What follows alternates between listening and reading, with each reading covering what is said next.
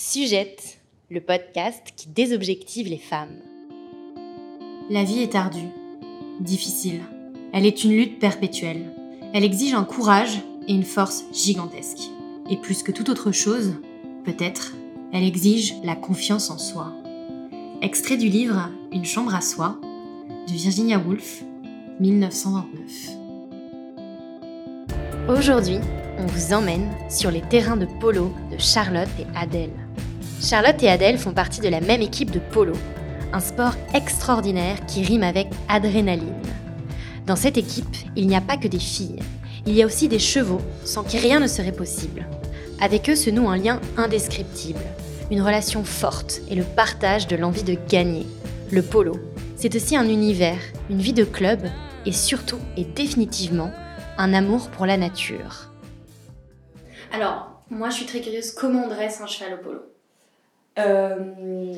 En vrai, enfin, le débourrage euh, classique, il est, euh, je dirais, comme dans beaucoup d'autres sports. Après, nous, la particularité, enfin, je pense qu'il y a deux choses qui sont très différentes. D'abord, au polo, le cheval il est beaucoup plus mélangé avec les autres. parce qu'il est travaillé en lot et parce que sur un terrain, il y a des contacts, les chevaux se croisent. du coup, il faut qu'il ait, enfin, qu'il ait pas peur et qu'il soit pas surpris. Donc en fait, il faut que toute leur réaction naturelle reste, si je comprends bien. Ouais, et puis surtout, il faut qu'il soit, enfin, comme on se, on croise, comme on se, on touche et tout, il faut que le cheval, il soit, euh, enfin, qu'il comprenne tout ça et qu'il comprenne le jeu. Donc il y a toute cette partie en fait où on, va commencer à le mettre dans des entraînements petit à petit, une fois que le cheval est débourré. Il euh, faut lui apprendre le maillet aussi parce qu'il a quand même euh, une canne en bambou qui lui passe à côté de la tête euh, pendant tout le match. Donc, le maillet, c'est votre, euh, votre canne avec le... Avec la tête en bois qui permet de frapper la balle. Mais du coup, nous, elle va lui passer à gauche de la tête, à droite de la tête. Il y a le bruit de l'impact de la tête sur la balle. Donc ça aussi, c'est un bruit qu'au début, bah, il ne connaît forcément pas. Donc en général, on commence par taper la balle avec le cheval, lui faire passer le maillet, lui faire comprendre. Et du coup, au début, tu fais juste ça pour voir comment il réagit, comment il te sent. Mhm. Après, sur le dressage des chevaux, il y a plein de façons différentes chez nous, comme, comme en obstacle, il y a des gens qui dressent très très différemment. Oui, bien sûr. Euh, je pense mhm. que nous, on essaye de. Comme il y, a, bah, il y a une énorme relation de confiance, c'est pas mal d'y aller en douceur, de, enfin, vraiment de, de prendre son temps avec le cheval après, quand les chevaux sont déjà dressés et qu'on les achète, c'est un truc qu'on peut pas. Euh, Ils ont un passif. peut pas modifier, ouais. Après, dans la relation qu'on a avec, on peut changer certaines choses. Mais on n'aura pas, euh, on pourra jamais revenir sur cette phase de dressage. Ok.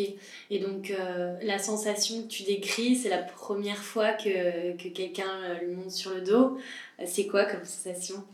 Moi, j'avais vachement d'appréhension parce que je savais pas. Enfin, je me doutais bien que si le soigneur me disait que je pouvais le faire, c'est que, c'est que lui euh, connaissait bien. Euh, enfin, c'est, c'est, c'est, la jument s'appelle Onika et elle est toujours euh, dans mon, dans mon piquet de chevaux.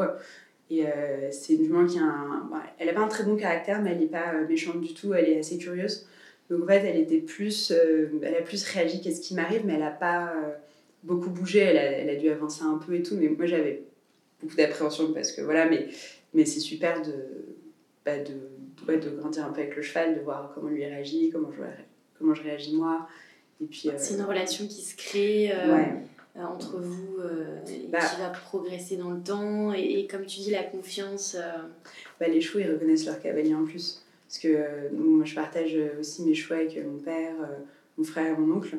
Et je sais qu'il y a des chevaux, quand ils voient ou mon père arriver, ou mon oncle, ou moi, ils nous regardent et ils sont un peu, bon, qui va me monter aujourd'hui. Et euh, parfois, bon, je une fois, mon père était super vexé parce qu'il monte sur le cheval et le cheval a mis les oreilles en arrière. Et en rigolant, euh, le soigneur a dit bah, on peut faire un test. Donc mon père est descendu, je suis montée dessus et là il a pas baissé les oreilles. Donc mon père était super vexé. Il m'a dit euh, bon, là c'est quand même un petit peu humiliant. Mais, ouais. Et, et donc le jeu, est-ce que vous pouvez me parler un peu de ça justement les, les règles, en gros, les règles c'est quoi? Globalement, c'est que des règles de sécurité. D'accord. Euh, principalement a quand même 8 personnes sur le terrain qui, se, qui peuvent se croiser. Alors 8, c'est des équipes de 4 C'est 4 et 4, d'accord, ok. Sur un terrain qui fait 125 euh, sur 275. c'est très grand. Tu as 6 terrains de foot. Ouais, ouais, ouais, 6 terrains de foot Ouais. Je crois 5 ou 6. Ok, c'est énorme. Vous jouez sur 5 ou 6 terrains de foot Ouais. D'accord, ok. C'est énorme. Ouais. Bon, en même temps, le cheval, euh, Voilà, c'est un, c'est un animal qui est grand, enfin qui Mm. est plus ou moins grand, mais il n'y a pas que l'homme dessus, il y a aussi le cheval, donc forcément ça double Ouais. un peu le. la surface Ouais. euh, exploitable. Et après, donc, tu as deux équipes euh, qui doivent chacune marquer, donc il faut passer la balle entre deux poteaux qui sont espacés, je crois, de 6 mètres et quelques. Il n'y a pas de limite de hauteur. 7,50. 7,50 Ouais. Ouais, t'as pas de limite de hauteur. Et en fait, donc chaque fois qu'une équipe marque, on change de côté. D'accord. On n'attend pas euh, Pourquoi il faut changer de côté? Je pense que j'ai pas l'explication rationnelle de pourquoi cette règle a été posée. Je pense que ça doit être une règle anglaise. Enfin, je, je ne sais pas. Oui, parce que pour rappel, le polo est un sport qui vient quand même à l'origine d'Angleterre. Alors, c'est un sport chi- chinois, D'Asie. à la On sait pas base. trop, exactement. En fait, on a des, il y a des statuettes de joueuses de polo euh, qui ont été retrouvées en Chine. et De qui- joueuses, Ouais. de femmes, Ouais, ouais. incroyable. Qui ont, je crois, euh, enfin, plusieurs, euh, enfin, 2000 ans, un truc comme ça. Et ça a été rapporté, euh, de ce que je sais, apparemment ça a été rapporté par les Anglais, d'où le fait que les Anglais ont beaucoup joué, ils l'ont diffusé en Argentine, en Inde, euh, enfin, dans, les, dans les pays euh, euh, où ils sont allés. Et ça a beaucoup pris en Argentine parce qu'ils ont euh, beaucoup d'espace, ils avaient euh, des chevaux, euh, où c'était plus facile d'avoir plusieurs chevaux en Argentine que dans un pays européen. Et ça, après, il y a d'autres facteurs qui ont fait que ça a explosé là-bas et que c'est un sport qui est extrêmement dominé par les Argentins aujourd'hui. Oui, c'est les meilleurs. euh, Je pense que sur les meilleurs joueurs mondiaux, euh, 80% sont argentins. c'est impressionnant, ils jouent, ils jouent vraiment la- au plus haut niveau et donc c'est c'est- tout est fluide, tout est facile, enfin tout a l'air facile, c'est ça? Ça, bah, comme tous les, tout ce qui est euh, très bien fait, ça a l'air facile de l'extérieur. Je pense que c'est pareil pour le patinage artistique, pour euh, tous ces sports. On se dit, ah, ça va. Après, on, on arrive sur la patinoire, on fait, ah non. Il y a du travail. Il manque quelque chose. Parce que ça fait combien de temps que vous pratiquez le polo du coup? Vous avez commencé à quel âge? Euh, bah, j'ai... Je prenais des cours euh, quand j'étais petite, quand j'avais 6 ans. Euh, je sais pas ce qu'elle j'avais. Je pense toi aussi. Ouais, moi aussi. Ouais. Euh, donc, euh, ouais, j'avais 16 ans. Base, j'allais juste là-bas taper un peu. Je tapais la balle 3 minutes et après, je faisais que du galop. Enfin, c'était trop Toute seule Tu tapais la balle? Bah avec mon pro... enfin, il y avait mon professeur qui nous encadrait quand même, mais, mais du coup, ouais, donc c'était trop sympa, on faisait un peu ce qu'on voulait, et donc donc c'est un peu comme ça que moi j'ai accroché. Et puis après, quand j'avais 10-11 ans, c'est là que j'ai vraiment commencé à, à, à jouer, et, et voilà, maintenant je me retrouve tous les week-ends euh, au polo de Chantilly. Ça fait partie intégrante de ta vie. ah ouais. C'est, ça représente quel pourcentage de ta vie polo? Euh, en, ce moment, euh, en ce moment 0%, mais sinon, euh, sinon bah, c'est... Parce que la saison s'est arrêtée. je dirais 80%. euh, 80%. Ouais, ouais, ouais, vraiment. C'est... Parce que du coup, il y a le travail, euh, enfin, il y a les matchs, etc. Mais tu y vas aussi, j'imagine, pour t'occuper de tes chevaux ou euh, Ouais. juste les monter. Ouais, ouais, ouais. Donc, euh, bah, la semaine, bon, maintenant je fais mes études, donc je suis plus trop là la semaine. Mais euh, quand j'étais encore au lycée, euh, tous- tous les soirs, j'allais monter les chevaux, enfin plus ou moins quand même. J'allais, j'allais les monter, donc une fois on les travaillait en dressage, une autre fois c'était juste un entraînement, enfin, ce qu'on appelle un practice, donc c'est un 4 contre 4. euh, enfin, c'est un match qui, qui vaut rien en fait. C'est vraiment pour nous notre entraînement, ou alors. C'est ça, ouais, c'est ça, c'est votre entraînement. Ouais, ou alors on- notre entraînement et celui du cheval aussi. Et euh, sinon, c'est. C'est quoi la différence entre votre entraînement et celui du cheval, du coup? Euh, il y a des, je trouve qu'il y a des practices que tu fais vraiment pour toi. ouais. Il y a des practices que tu fais plus pour le cheval. Mhm. Tu as des jeunes chevaux ou des chevaux en début de saison, tu vas peut-être moins aller sur des actions que, ou, des, ou aller faire des coups que tu as envie de travailler toi parce que tu es beaucoup plus attentif au cheval ou tu es en train d'essayer de lui apprendre quelque chose ou de lui faire euh, baisser un mauvais réflexe ou de, ou de plus l'inclure dans le jeu ou, de, ou tout simplement de le travailler. Mais typiquement, par exemple, si euh, euh, en début de saison ils sont pas encore complètement euh, remusclés, donc si tu as quelqu'un qui tape un bac, un coup vers l'arrière, peut-être au lieu de piler, faire demi-tour et lui demander une grosse accélération, tu vas aller faire une grande volte Mhm. pour revenir de l'autre côté. Donc en fait, tu sors de l'action, mais juste pour pas demander à ton cheval un mouvement où il risque de, de Se se blesser. en début de saison. Donc selon. C'est euh, progressif en fait. Ouais. Le début de saison, c'est progressif. Et quand est-ce que la saison est à son, est à son pic, on va dire? Alors il y a deux parties. Il y a entre euh, mai et juillet. Enfin là, je parle vraiment Ouais. pour Chantilly. hein. Mai, juillet et après euh, septembre, début octobre. D'accord, ok. Et euh, du coup, vous jouez toujours contre les mêmes équipes ou pas? Alors, oui et non. D'accord. Très compliqué. Dans le sens où euh, à, à Chantilly, globalement, c'est quand même toujours les mêmes joueurs.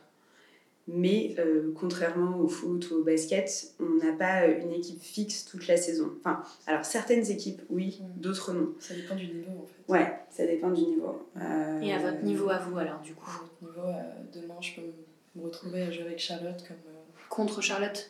comme ouais. Ouais, en fait, ce qu'il y a, c'est que euh, nous, la balle, elle change énormément de- d'équipe. Enfin, elle, euh, la possession de balle, c'est enfin, c'est quand même une balle qui est assez petite, le terrain est assez grand. Euh, c'est rare qu'une équipe garde la balle pendant euh, plusieurs, euh, enfin, je dirais même plusieurs dizaines de secondes. Il y a beaucoup Ça d'échanges. change tout le temps. Ça change, tout le temps. Et euh, donc, euh, donc, tu me parlais, tu me disais, Charlotte, tout à l'heure, que principalement, les règles du polo, c'est des règles de sécurité. Ouais. Donc, du coup, c'est quoi ces règles de sécurité? En fait, il y a une, euh, ce qu'on appelle la ligne, euh, qui est euh, for- forcément une ligne imaginaire qui se crée entre un joueur et la balle, selon sa position sur le terrain, qui l'a frappé et la direction qu'elle prend. Et l'idée, c'est qu'on n'a pas le droit de croiser cette ligne. Pourquoi? Parce que forcément, si moi je fais un coup vers l'avant et que quelqu'un vient à 90 degrés la prendre devant moi, si je le percute de côté, ça, ça peut être un accident super grave.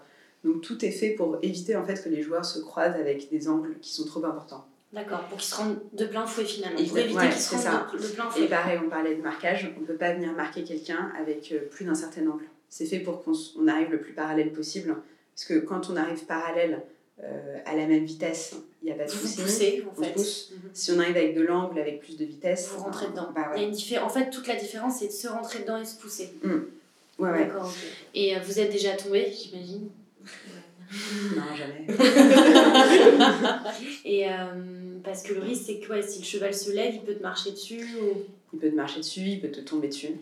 Euh, il Ouais. peut, il peut- En fait, il peut se passer plein de choses. Euh, T'as pas envie qu'il se passe ça, mais c'est pour ça que la relation avec le cheval elle est hyper importante parce qu'en fait, on disait tout à l'heure, tu t'occupes pas du cheval en match, c'est vrai, c'est pas vrai, parce qu'en fait, tu connais tes chevaux, tu sais exactement de quoi ils sont capables ou non. Donc tu sais en fait en fin de période s'ils sont plus fatigués, si tu peux leur demander un demi-tour hyper rapide, si eux ils vont, euh, tu vas avoir la capacité de te le donner. Donc c'est aussi toi de savoir ce que tu peux demander à ton cheval, ce qu'il peut te donner, sans euh, lui le mettre en risque et toi aussi. Mhm. Donc tu sais si tu vois il y a un contact fort qui arrive et tu sens ton cheval un peu plus fatigué, tu peux décider de ne pas y aller. Ou moi il y a des actions où je suis pas allée parce que je me suis dit bon je, je- je pense qu'en fait on... je préfère. La limite, tu Ouais. respectes la limite, Ouais. tu sens la limite de ton cheval et du coup tu la respectes. Et, euh, Bah, quand c'est des, che- enfin, quand c'est des chevaux que tu as l'habitude de jouer et que tu connais très bien, euh, tu sais où aller. Et puis tu sais qu'il y a des chevaux, euh, quand il fait chaud et quand l'air est un peu lourd, ils ont plus de mal à chercher l'air. Tu, enfin, tu les connais par cœur. Tu sais que, que tu as certains chevaux qui vont respirer plus fort, mais c'est pas grave.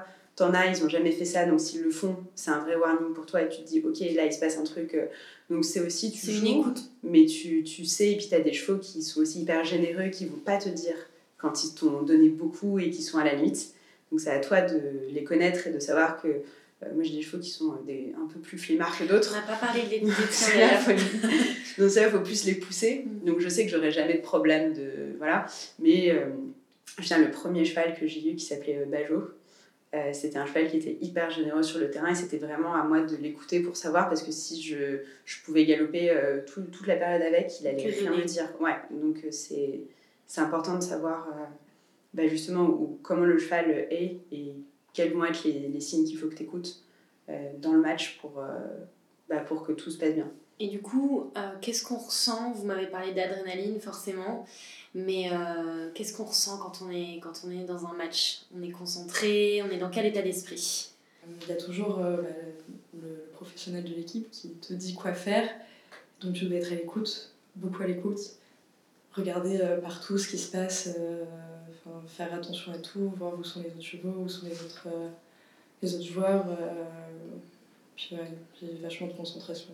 Le polo féminin se développe beaucoup. Enfin, quand j'ai commencé à jouer, c'était vraiment balbutiant. C'est-à-dire que les matchs de femmes, c'était une démonstration avant les finales des gros tournois. Enfin, c'était. euh, Ah ouais Ouais. Après, il y avait des femmes qui jouaient les tournois mixtes à, à haut niveau. Mais c'est qu'il n'y avait pas assez de joueuses pour vraiment faire des tournois. Et là, je dirais, ça fait 5-6 ans qu'on a vraiment beaucoup plus de joueuses. On peut faire des tournois. Euh, je vois quasiment avec que des joueuses françaises de meilleur niveau. Euh, en Argentine, le tournoi dont on parlait tout à l'heure, Palermo, euh, là, cette année, il y a la deuxième édition de l'Open féminin. On a la meilleure, on a la fille du meilleur joueur mondial qui joue. Donc le sport est vraiment en train de, de enfin, d'évoluer sur ce plan-là. Et je trouve que c'est chouette parce qu'on va se retrouver avec des joueuses françaises qui commencent aujourd'hui et qui vont, je pense, avoir un super bon niveau. Je pense qu'il manquait là, on voit, il y a des championnats d'Europe féminins, enfin, on commence à avoir des mhm, équipes mhm. qui sont Le polo, vous voulez dire que le polo commence à vraiment exister pour, euh, Enfin, les tournois féminins commencent à vraiment exister mhm. et, et, on a des joueuses professionnelles qui en vivent. Et donc, ça fait. Euh, c'est assez récent quand même. D'accord, ok. et, euh, et en Angleterre, c'est pareil ou Ouais. C'est pareil? il commence à y avoir des tournois féminins vraiment de très bon niveau. Les anglaises, enfin, il y a pas mal d'anglaises d'ailleurs qui sont assez fortes. les deux meilleures sont anglaises, mais au-delà de ça, il y en a d'autres. Euh, et ça devient une vraie une possibilité de carrière plus large. Avant, c'était beaucoup plus l'exception. Euh, une joueuse pro, euh, c'était très rare. Mm. Aujourd'hui, ça, ça, se, ça, se, développe plus. Et vous, ça vous a pas dérangé? Est-ce que vous avez, au début ou toujours aujourd'hui, ça vous a, entre guillemets, posé un problème d'être une fille dans ce monde du polo masculin ou pas du tout? Pas du tout, non. Enfin, personnellement, non. Non, non. Non, pas du tout. Ouais. Bah, c'est-à-dire que en plus, je pense que ça, ça, ça, a été la même chose pour toi, Adèle, quand tu, quand tu commences à jouer dans des matchs mixtes. Moi, j'avais 13 ans, 14 ans. Donc, euh, moi, je me souviens, les arbitres, ils disaient aux joueurs en face bon, euh, euh, enfin, vous faites gaffe, quoi, parce que vous n'allez pas la marquer comme si c'était un homme de 35 ans. Même, bien sûr. même les professionnels des équipes d'en face, ils sont là et te, te donnent des conseils, de ce quoi faire. C'est un climat de confiance, en fait, quand même. Ouais. D'accord, ok. C'est pas un climat de défiance ou de D'accord, ok. Et, euh, et, comment vous gérez justement cette, euh, c'est, ce, ce, risque de la chute ou ce, ce, ce risque du danger, le risque? Je pense pas. Vous n'y pensez pas Non. Ouais, enfin, je pense que si tu penses, tu rentres pas sur un terrain. Après, euh, je pense qu'il y a des actions, enfin, il y a des actions où je vais pas. ça m'arrive de me dire que là, je vois la personne arriver, je me dis je vais pas au contact parce que je trouve qu'il arrive un peu vite, j'ai pas envie de blesser mon cheval. Donc moi, ça peut m'arriver de ne de pas aller chercher certaines balles parce que je me dis, bon, je, je pense que c'est pas raisonnable. Il y a un esprit, euh, encore une fois, d'observation et de limites finalement. Il y a toujours des limites, j'ai l'impression, ce que vous dites. Enfin, vous respectez les limites de vos chevaux, vous respectez certaines limites. Euh, vous... Bah, le truc, c'est qu'en match, tu as 12 000 informations tout le temps. Il y a ton cheval, il y a ton équipe, il y a toi, il y a l'équipe en face, euh, il, y a, il y a aussi les deux arbitres qui sont à cheval sur le terrain. Donc ça peut arriver qu'il y ait des joueurs qui percutent des arbitres, qui sont mal placés, c'est déjà arrivé. là, c'est de la faute de l'arbitre même. Euh, bah, le jeu tourne quand même très vite, donc euh, l'arbitre il est censé pas être long pour voir ce qui se passe, mais parfois il se passe, ça se va tellement vite que. Et la vitesse, ça fait pas peur? À notre niveau, euh... enfin, ouais, non. Après, le truc, c'est que je pense qu'on a toutes les deux commencé enfants. Oui, vous êtes désensibilisé très vite. Quoi. Oui, bien sûr, comme n'importe quel sport. Tu te poses moins de questions, ça devient une habitude, du coup, ça te fait pas peur. Enfin, c'est vrai. Je trouve que du coup, t'es moins. Euh, Enfant, on a moins les risques, euh, on se rend, on n'a pas peur en fait. On se rend moins compte. Oui, on se rend moins compte des, des dangers. Et euh, vous pouvez me parler un peu de la relation que vous avez avec votre, votre coach? Votre ou. On n'a pas tout le temps des coachs. Vous n'avez pas tout le temps des coachs ça dépend du tournoi, du niveau. Euh, quand c'est un petit niveau, un petit tournoi, euh, là, notre coach, c'est plutôt euh, le professionnel de l'équipe. Et sinon, bah, quand on a joué les. Non, en fait. Non, on n'avait pas de coach. coach. C'était Caroline, notre coach, qui était du coup la meilleure joueuse de notre équipe. Ouais. Et, mais parce que quand vous, quand vous vous préparez le, pendant le travail de préparation, vous n'êtes pas suivi par quelqu'un en particulier? Alors, il y a plusieurs. Enfin, en fait, il y a Enfin, nous, on a, en tout cas, sur, on a très très rarement un coach dédié à l'équipe et tout. Ce qui se passe après, c'est typiquement pour ce tournoi-là, pour, euh, pour les championnats ou pour d'autres tournois, parfois tu as des joueurs pros avec qui tu t'entends bien, qui te donnent des conseils. Donc euh, là, typiquement, on, a on y avait un joueur qui nous avait un, un peu coaché, qui nous avait envoyé des messages en lui disant bah voilà, j'ai vu mon match, voilà ce que j'en pense et tout. Donc, euh, mais lui avait fait ça complètement sur la base de juste parce qu'on s'entendait bien avec lui. Mm-hmm. spontanément, il nous a dit voilà, c'est magique de jouer euh, avec ce maillot-là. Et, il nous avait dit j'ai envie que vous alliez loin dans la compétition. Donc il nous avait donné deux, trois tips. Mais c'est pas la même chose qu'un coach sur une équipe de foot ou d'un mhm, je comprends c'est pas la mhm, même mhm. et du coup l'esprit d'équipe alors il y a quand même un esprit d'équipe mine de rien alors parlez-moi de ça un petit peu justement de ce soutien ou de l'échange que vous pouvez avoir entre vous euh. bah, Le truc, c'est que, comme, tous les, comme tous les sports d'équipe, tu es obligé de faire confiance à, aux gens qui sont avec toi sur le terrain. Soit parce que tu es en attaque et tu peux pas gérer la défense, soit parce que tu décides, tu dois rester derrière et tu peux pas les mettre les toi.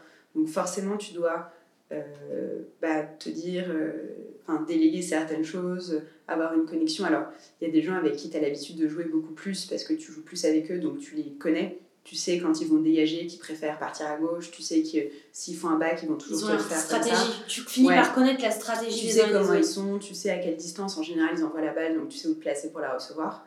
Et puis, euh, tu as des gens avec qui ça se fait plus euh, naturellement que d'autres. Tu as des gens avec qui tu te comprends moins bien sur le terrain, donc il faut plus parler pour euh, savoir ce que attendent de toi et comment faire marcher la relation. Mais c'est intéressant parce que tu as parfois des équipes qui se font avec des très bons joueurs et qui fonctionnent pas parce que justement ils se comprennent pas et c'est pour ça que j'aime bien aller voir les matchs parce que c'est intéressant quand tu as des gens qui ont jamais joué ensemble de les voir euh, trouver leur marque euh, sur les premiers matchs. C'est assez marrant de, euh, bah, de voir comment ils réagissent comment ils font évoluer bah, l'équipe et, et, enfin, leur façon de fonctionner. Il y a un esprit entre vous de je dirais de sororité c'est-à-dire de, de ouais un, un, où vous vous retrouvez où c'est de l'amitié que vous avez entre vous Qu'est-ce qui vous unit euh, Évidemment le polo, la passion du polo, la passion des chevaux. Euh, mais euh, par exemple, est-ce que c'est un, univers à part pour vous le polo? Il y a vos copines du polo et vos copines dans la vie. Enfin, est-ce que vous, comme vous partagez que le polo, vous partagez d'autres choses? Enfin... Bah, polo, on partage. Quand on est au polo, on parle que de polo. Quoi. Ouais. Puis après, après, ce qui est sympa aussi, c'est que les amateurs qui font pas que du polo. Euh, enfin, on peut trouver euh, d'autres euh, d'autres centres d'intérêt, mais en général, le polo, c'est. Polo. moi, je vois comme ça. Ouais. C'est une bulle. Après, on n'est pas, on pas beaucoup de joueuses à jouer régulièrement, donc forcément, on se connaît toutes. Mm. Comme les équipes, elles changent souvent, on joue souvent avec les, les unes avec les autres, les unes contre les autres, donc Ouais, on regarde les matchs, enfin, on regarde les Et vos âges varient entre, sur un terrain lors d'un match, les âges varient de quel, enfin, ça va de quel âge à quel âge? Ça peut être. Euh, ah, il n'y a, pas d'âge. Il n'y a pas de limite d'âge. Hein. Ça peut être, il peut y avoir une équipe avec euh, quelqu'un de 12 ou 13 ans et quelqu'un de 60. Ouais, d'accord. Si tu peux tenir sur le cheval, c'est bon. c'est bon. Ok, bon, bah on va, on va s'arrêter là. Juste, vous vous voyez faire du polo euh, toute votre vie jusqu'à jusqu'à n'importe quel âge bah, Ça, ça serait, ça serait génial pour moi. Moi, j'adorerais, mais faut, faut, faut que je me trouve un bon oui, en effet, j'imagine, parce que c'est, c'est beaucoup de. Du coup, je... Avec mes études, j'essaye de faire en sorte de pouvoir quand même. Enfin, pouvoir travailler là-dedans plus tard. D'accord. Tu fais des études de quoi du coup? Euh, Communication événementielle. D'accord, ok. Donc t'aimerais organiser ta vie en fonction du polo. Ouais, ça serait. C'est de cette manière-là que tu vois les choses. bah, bon courage. euh, merci beaucoup d'être venu, c'était passionnant, merci beaucoup. Bon repos. Et euh... on serait pas là si on était en saison. Hein. Donc j'ai beaucoup de chance, j'ai beaucoup de chance. Voilà, bah, merci beaucoup.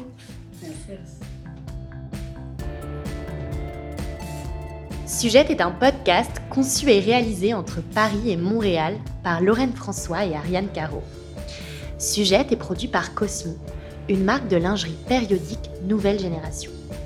Si vous voulez témoigner au micro de Sujette, vous pouvez nous écrire à hello@sujette.com. On a hâte de vous écouter vibrer.